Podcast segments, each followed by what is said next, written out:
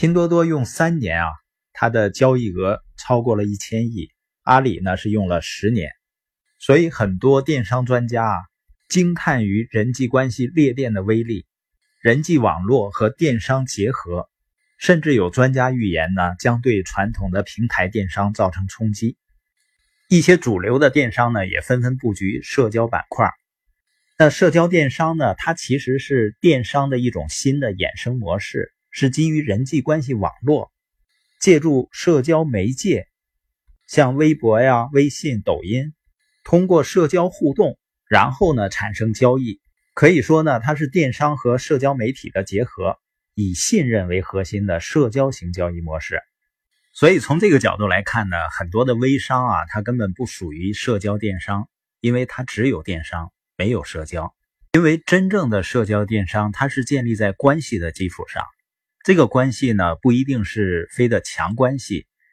也许是中关系或者弱关系，但是最起码呢得有关系。通过社群呢，就是把志趣爱好相投的人聚到一起，那么大家呢就有关系了。今天呢，我们重点看一看社交电商为什么会兴起。首先呢，就是在运营的机制上，社交电商具备了传统电商不可比拟的优势，就是裂变。我们知道传统电商它革了传统零售的命。但是它的软肋呢，在于需要千方百计的引流。一个电商平台呢，就像一个大集市，需要把四面八方的人吸引到集市中消费。消费者之间呢，很难相互传导。主流电商的运营成本跟获客成本现在是越来越高，流量转化率呢也整体走低。我们都知道，互联网思维的核心词呢，就是流量、流量、流量。就像说房地产的核心词就是地段、地段、地段，而平台电商的流量呢，成本会越来越高。那社交电商呢，它不需要集中引流，它把大集呢变成无数个分销站点，每个站点呢都在利益的驱动下自动的引流。实际上呢，也就是说把一些平台的消费者转变成合伙人。我们每一个消费者呢，实际上一直以来都是某一个产品或者某一个服务的推广者。你比如说，你看一个电影看的特别好，你就会强力的向朋友推荐。那有没有朋友因为你的推荐走进电影院呢？肯定是有的。那你这个推广的过程实际上是创造了价值。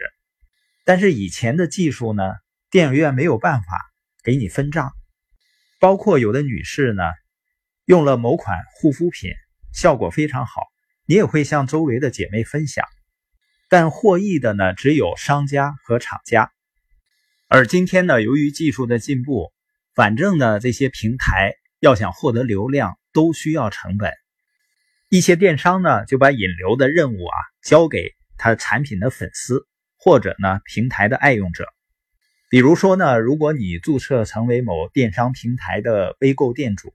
也就是他的合伙人，你会获得双重身份：消费者和分销商。当你通过微信朋友圈分享电商的爆款产品的时候，每成交一单呢，你可以即时获得利润。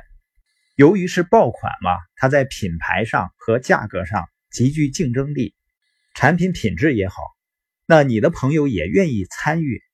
这样呢，就实现了经营团队和消费群体的裂变。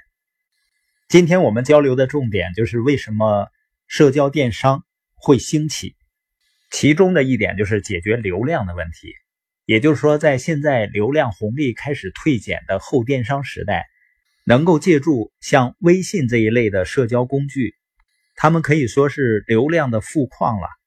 借助电商的爆款产品，借助人际网络。来实现流量的裂变。